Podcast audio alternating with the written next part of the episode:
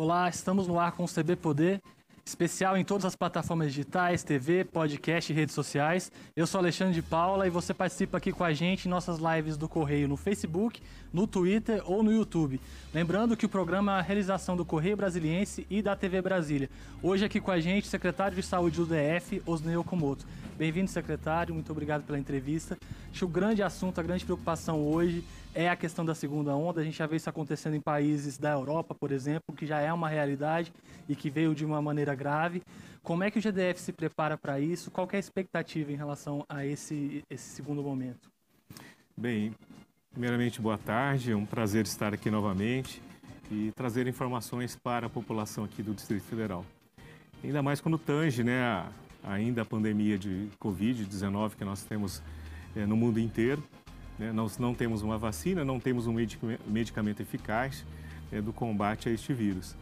E aí a gente trabalha em cima de comportamentos né, de, de, do vírus, da transmissão do vírus no país, aqui no Distrito Federal e também em outros países, principalmente os da Europa, onde a gente observou no princípio, na primeira onda, que a gente teve um, um, uma, uma, uma escalada muito alta de transmissão do vírus, formando um pico e logo em seguida esse pico diminuindo, né? E aqui no Brasil a gente teve um comportamento diferente. Brasília, principalmente, a gente teve o pico, depois uma manutenção de um platô, aonde perdurou por muitos dias, é, mais de 30 dias, a, a transmissão do vírus em forma de platô, na mesma quantidade de transmissão. É, isso nos traz uma diferença né, em relação às transmissões e temos características de clima diferente. Né? Na Europa retornou a segunda onda no, no período de agora de outono para inverno e aqui a gente entra num período agora do verão. Então, é, mesmo assim, a Secretaria de Saúde do Distrito Federal, no final do mês de junho, de, desculpa, de outubro, né, eu reuni a nossa equipe no período de final de semana com feriado do dia 2 de novembro e elaboramos duas métodos, dois métodos diferentes para que a gente pudesse estar é, iniciando o combate né, a uma segunda onda. A primeira delas é o inquérito epidemiológico que nós estamos realizando juntamente com o SESC, né, que participa com o pessoal e também com a doação de kits é, de testes rápidos, juntamente com a SVS, com a Subsecretaria de Vigilância em Saúde do Distrito Federal na elaboração desse inquérito. Esse inquérito ele se baseia no fato da gente ir às 34 regiões hum. administrativas e sortearmos 230 pessoas por cada RA para que elas possam realizar os exames e aí então a gente está é, definindo se essas pessoas apresentam o anticorpo né, de, imunidade ou não, né, ou se apresentam também anticorpos né, da, do início da infecção. Então, uh, isso é, vai ser muito bem mediado, com um kit de teste rápido muito bom, que vai nos dar segurança nessa pesquisa. E aí, então, a gente poderá dizer: olha, o vírus caminhou dessa forma, nesse momento ele está dessa, desse comportamento, e como é que ele será daqui para frente. É, os especialistas, a gente falou com muito, durante esse período, a gente entrevistou vários é, epidemiologistas, infectologistas e sempre bateram muito na tecla da necessidade de fazer esse rastreamento, né, de fazer essa procura mais proativa para saber Sim. diagnosticar a situação. A ideia, então, é, é essa. É, a gente vai fazer busca ativa, né, das pessoas para realizar os testes e não como a gente vinha fazendo quando a gente tinha o drive-thru ou quando o SESC é, monta uma barraca de, de, trabalho de identificação da, da presença dos anticorpos, onde as pessoas vão né, buscar uma orientação ou vão buscar a realização dos exames. Não, a gente vai definir, sortear as casas nas 34 regiões e aí então a gente vai lá realizar os exames naquela, naquela família. É, se a gente chegar naquela localidade, naquela casa, e a gente não tiver uma pessoa com acima de 18 anos que possa assinar o termo de, de, de consentimento da realização da pesquisa, a gente vai procurar a casa do lado. Hum. Então, sempre no sentido horário, a gente vai buscando essa casa. Então, existe uma metodologia muito específica que vai nos dar segurança de que os dados obtidos eles são seguros e vão nos orientar a tomar medidas importantes para que a gente não tenha segunda onda. Fica mais fácil de tomar as decisões a partir desse Fica muito fácil quando a gente tem esse trabalho, essa pesquisa realizada. Por outro lado, também nesse mesmo período, nesse mesmo dia que a gente, nesse mesmo final de semana que a gente estava definindo, eh, nós trabalhamos com o Ministério da Saúde, conseguimos 150 mil testes rápidos junto à, à Fiocruz, a Biomanguinhos, né? É, toda ela intercambiada pelo Ministério da Saúde e estaremos disponibilizando 150 mil testes nas nossas 172 UBSs aqui no Distrito Federal, nas unidades básicas de saúde. Então, todas as pessoas que tiverem sintomatologia ou tiveram contato com alguém que, teve, que tem o Covid, uhum. poderão ir até as nossas unidades básicas de saúde e realizar os seus testes. Uhum. Quando esses testes estiverem positivos, a gente estará é, monitorando esse, esse, esse paciente para verificar se ele necessita de uma internação ou não. Uhum. Como é que isso vai ser observado? Nós temos 600 oxímetros distribuídos na rede, nas unidades básicas de saúde, e estaremos monitorando tá, a saturação de oxigênio desse paciente, como é que está o pulmão desse paciente. Se ele estiver com a saturação baixa e baix, ou baixando, a gente vai encaminhar ele para uma unidade de, de uma unidade hospitalar nossa para que ele possa estar sendo acompanhado ali. Caso ele não tenha sintomatologia e tenha, né, não tenha, é, tenha uma saturação boa, ele será encaminhado para casa e orientado em ficar em isolamento por 10 dias. Vai dar para fazer o rastreamento da rede de contatos dessa pessoa também, de acompanhar Sim, a família a, e tudo mais? A Subsecretaria de Vigilância e Saúde, ela estará monitorando essas pessoas, né, entrando em contato com essas pessoas para que elas possam realizar os exames também. E aí, então, a gente estará orientando através né, de, de, de telemedicina, através de telefone, para que ele possa estar sempre é, é, sendo informado a situação de saúde dele. O importante que a gente possa dizer, quando a gente fala de teste rápido, a gente está fazendo pesquisa de anticorpos, uhum. né? Mas também a, a, o Ministério da Saúde distribui para o, o, o, GDF 18 mil testes mês de PCR, uhum. onde a gente faz a pesquisa do vírus. Uhum. Né? Então, temos todo esse, esse, esse, esse aparato de diagnóstico para que a gente possa definir qual é o melhor método naquele momento da gente fazer o diagnóstico daquele, daquela pessoa e aí então observar os contatos dele para que a gente possa fazer o acompanhamento dos familiares, dos amigos que estiveram mais próximos e também poder fazer o isolamento necessário para que a doença não se propague. Se a gente utilizar dessas metodologias e utilizar também da lavagem das mãos com água e sabão, utilização do álcool gel, utilização de máscara e evitar aglomerações, com certeza a gente vai diminuir muito essa possibilidade da segunda onda, ou que se ela vier a ter, que ela seja o mínima possível. A gente estava comentando até aqui antes do programa começar que muita gente hoje está despreocupado, está com a sensação de tranquilidade, uhum. que é como se a pandemia tivesse acabado, né? E a gente vê as pessoas não seguindo a, as regras, as normas sanitárias, às vezes não usando máscara, se aglomerando, lidando como se a gente estivesse no momento normal. Ah, ainda não é o caso, ainda é preciso tomar não cuidado. É, o caso. Né? é a gente sabe que o vírus está circulando, sabemos que nós temos, não temos um medicamento que cure e não temos vacina. Então temos que tomar o máximo de cuidado, não aglomerar, utilizar máscara e lavar as mãos e utilizar álcool gel, né? Então, se a gente estiver nesse caminho, a gente evitará de que a gente tenha uma segunda onda. Ontem o governador afirmou que se houver uma segunda onda, ele garantiu que o sistema de saúde tem capacidade, está pronto para reagir a esse, esse acontecimento. A gente pode ter essa segurança mesmo, de fato? É, hoje nós temos aqui no GDF 407 leitos de UTI e 311 leitos de enfermaria, todos eles disponíveis para atender pacientes com Covid. É, o que a gente tem neste momento, hoje na nossa sala de situação, é que 45% desses leitos estão ocupados. Então, nós estamos numa situação confortável. É, tivemos a desmobilização de leitos. Hoje nós temos 2.712 leitos de enfermaria não Covid uhum. e 411 leitos de UTI não Covid. Também temos 541 unidades, é, é, é, leitos de emergência para atendimentos não Covid. Então, estamos no momento ainda sob controle em relação a, aos leitos disponíveis. Né? E, logicamente, o que a gente tem um sonho na, na uhum. frente é que esses 400 leitos, uhum. 407 leitos de UTI de Covid, passem a ser não Covid brevemente quando a gente tiver a vacina. Então, teremos leitos disponíveis para atender todos os pacientes aqui do Distrito Federal e do entorno, principalmente que eles não têm é, é, como atender nessa alta complexidade, então eles migram aqui para o Distrito Federal. Secretário, claro que a expectativa que a gente tem, todos nós, é de que não seja necessário, não sejam necessários mais leitos, que a gente consiga passar por essa situação sem um agravamento da crise, mas uma situação como essa é preciso também sempre pensar em todos os, os cenários. Né? Houve desmobilização de leitos do hospital de campanha, por exemplo, do Mané Garrincha, que foi muito importante.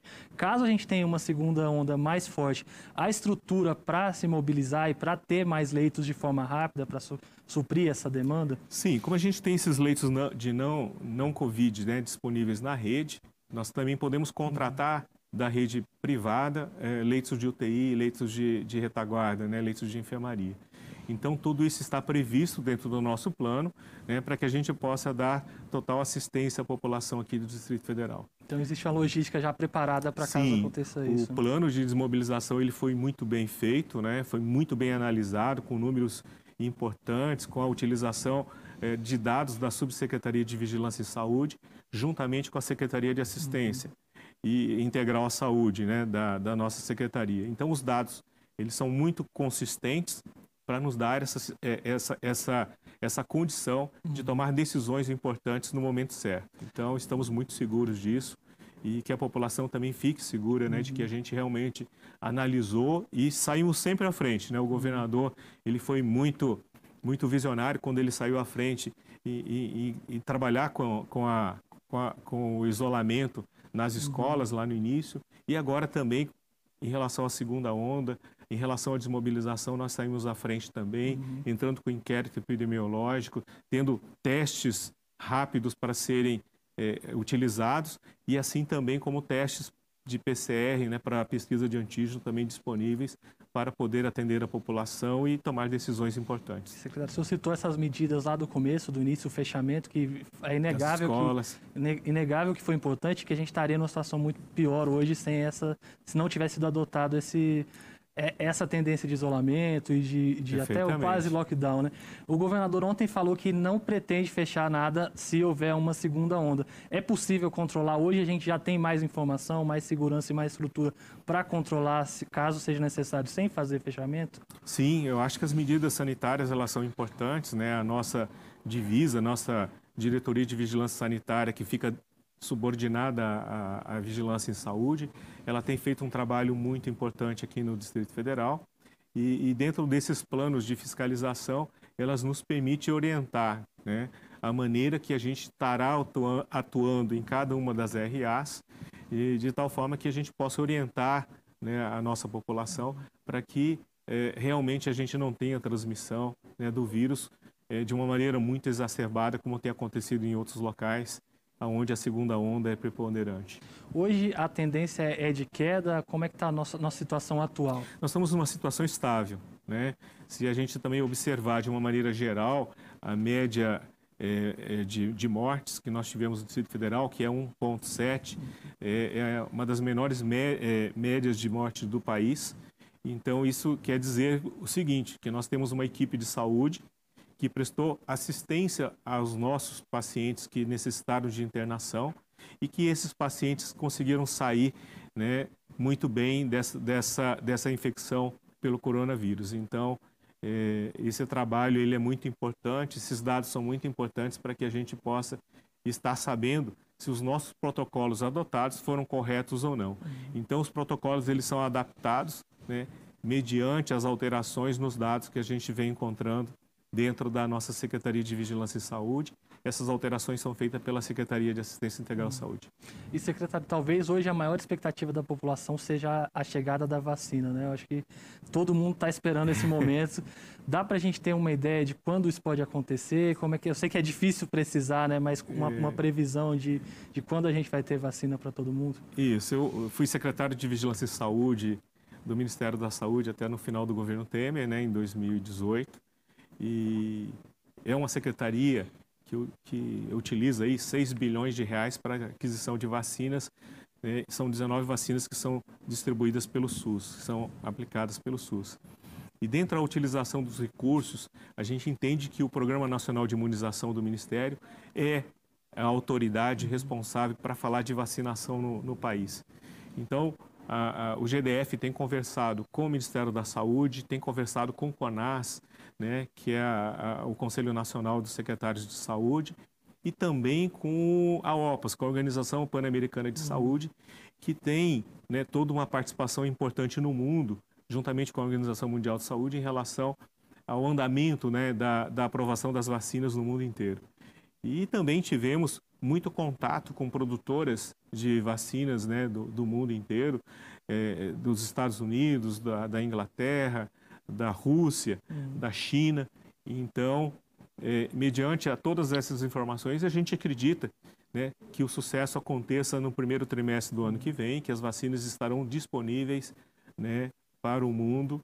E aí, então, a participação do país, inicialmente, ela cabe ao Ministério da Saúde, através do Programa Nacional de uhum. Imunização, para que as políticas sejam determinadas, para que a distribuição das vacinas sejam corretas, mediante aos grupos uhum. né, etários ou pessoas que necessitam mais, que tenham comorbidades, que elas sejam elencadas como prioritárias na, na, na vacinação. Uhum, então, sim. a gente conversa constantemente, trabalha constantemente com, essa, com, essas possibilidades e, logicamente, a gente espera sempre o melhor, né? que as autoridades sanitárias possam disponibilizar uma vacina de qualidade dentro das faixas etárias e, e também da, das necessidades que a população necessita. Secretário, no governo federal houve alguma polêmica ali em torno desse assunto da vacina, até uma guerra ideológica ali entre origem da vacina, de onde vinha ou não vinha, e existe uma dificuldade ali para definir o que vai ser feito ainda, pelo menos é o que, que a gente tem acompanhado. O GDF está preparado para tomar frente nisso também, se for necessário, caso o, o governo federal não haja na, na, no, no, tempo esperado, o GDF tem como fazer as, a compra dessas vacinas por conta própria e começar esse processo quando a gente tiver, óbvio, uma vacina já autorizada e já dentro dos padrões? É, caso haja necessidade da população do GDF né, de ter uma, uma vacina disponível, né, estaremos tomando a, a, a, a, iniciativa de fazer aquisições das vacinas, né, mas isso, se, caso uma possibilidade uhum. muito remota de não estar disponível para nós, né, isso vier a acontecer. Mas uhum. apostamos muito na organização do Ministério da Saúde e, e, sabemos que eles estão fazendo um trabalho excelente. Uhum. Mas caso haja algum contratempo, estaremos preparados uhum. para a aquisição da vacina e poder utilizar aqui nos nossos na nossa população. O ideal mesmo seria que, que viesse do Ministério, né, que seja organizado por lá. É, eu, eu entendo, né, por ter sido secretário da uhum. pasta, né, que o Programa Nacional de Imunização ele é muito bem estabelecido. Existe um comitê de experts, de especialistas que trabalham eh, toda essa política, né, para que ela possa ser direcionada para o secretário de Vigilância e Saúde do Ministério e aí então, juntamente com o ministro, adotar as medidas necessárias, né, para a política ser uhum. estabelecida no caso do, do, do coronavírus e que aí seja feita a aquisição e aí seja feita a distribuição e a vacinação da população conforme as necessidades de grupos etários, de, de comorbidades existentes na população, onde a gente já tem os dados né, dos pacientes que foram a óbito, quais foram eles e assim por diante. Secretário, a gente precisa fazer uma pausa rapidinho, mas já volta. Um minuto e a gente retorna com mais CB Poder, que hoje recebe o secretário de Saúde do DF, Osnei Okumoto.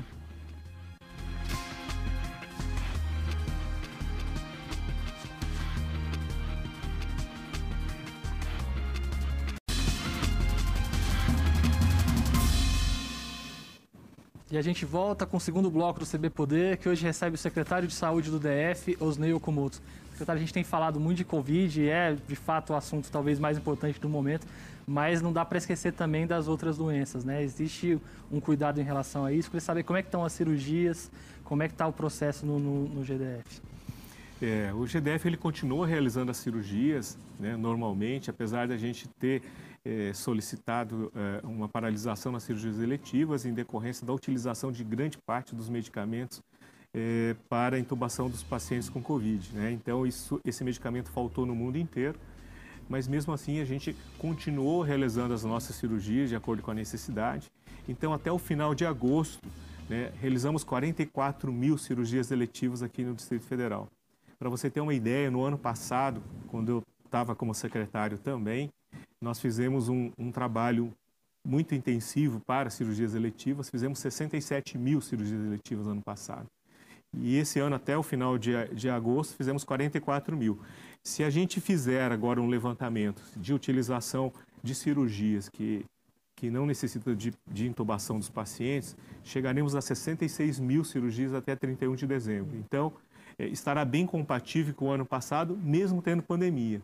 Tá? Isso era uma previsão, um planejamento que nós fizemos no ano passado, porque quando a gente chegou a 67 mil em decorrência de 55 mil do outro ano, né, a gente tinha essa perspectiva que a gente aumentaria em muito uhum. as cirurgias para 2020. Uhum. E conseguimos chegar a, conseguiremos chegar a 66 mil, mesmo com a pandemia, né, durante a partir de março deste ano. Então, eu acho que o, o rendimento ele foi muito importante, foi muito bom, apesar de algumas pessoas estarem dizendo que a gente não fez, uhum. mas realmente está na nossa, na nossa página do, do, do da, de, de, de da Secretaria de uhum. Saúde, né, do nosso site, onde ela informa esses dados, todos eles muito fidedignos. Não estão nos 44 mil né, cirurgias pequenas, cirurgias de, de ambulatoriais. Uhum. Então, são 44 mil realmente cirurgias importantes que foram realizadas dentro da Secretaria de Saúde. E, secretário, recentemente também havia uma preocupação grande com a situação lá no ICDF,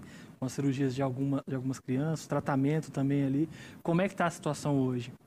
Então, uh, nós participamos desde a nossa volta no final de agosto, participamos de várias reuniões com o Ministério Público, com a Defensoria Pública, com o Tribunal de Justiça, porque nós tínhamos um inquérito civil em andamento e fizemos várias adequações em relação à cirurgia cardíaca infantil, que é o que mais nos preocupa no momento.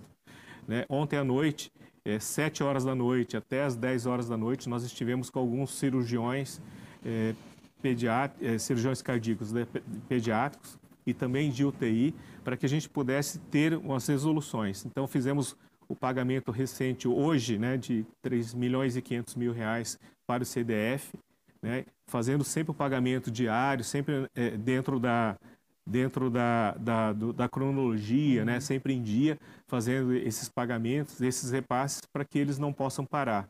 E aí, então, é, descobrimos que a gente poderia também estar ofer oferecendo alguns insumos necessários para que as cirurgias pudessem ser retomadas. Uhum. E aí, então, é, essa lista será encaminhada hoje para a Secretaria de Saúde e estaremos disponibilizando insumos básicos para cirurgias cardíacas do ICDF. Então, a nossa equipe está toda preparada para poder ajudar o ICDF nesse momento, não só as questões burocráticas de pagamento, né, de repasse de, de recursos é, em dia, como tem acontecido, mas também na oferta agora de insumos para que essas cirurgias elas não parem, que uhum. a gente possa atender às solicitações judiciais, assim como também essas 100 crianças que estão aí aguardando cirurgias. Sabemos que, dentro dos critérios de, de gravidade, a gente está colocando as crianças para cirurgias para que elas realmente sejam atendidas e que não fiquem mais graves do que estão neste momento.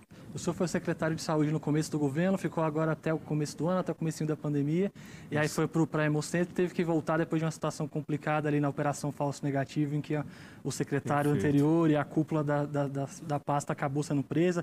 Recentemente eles foram, a, a justiça autorizou a, a saída para casa, mas eles ficaram presos durante muito tempo, e havia uma investigação, há uma investigação a respeito de supostas irregularidades na compra de testes. Né? Queria entender como é que foi esse momento de retomada, quais foram as principais dificuldades e o que está sendo feito na secretaria para evitar que situações desse tipo se repitam? Bom, primeiramente a gente tem esse compromisso né, com o governador Ibanês pelo convite né, do meu retorno.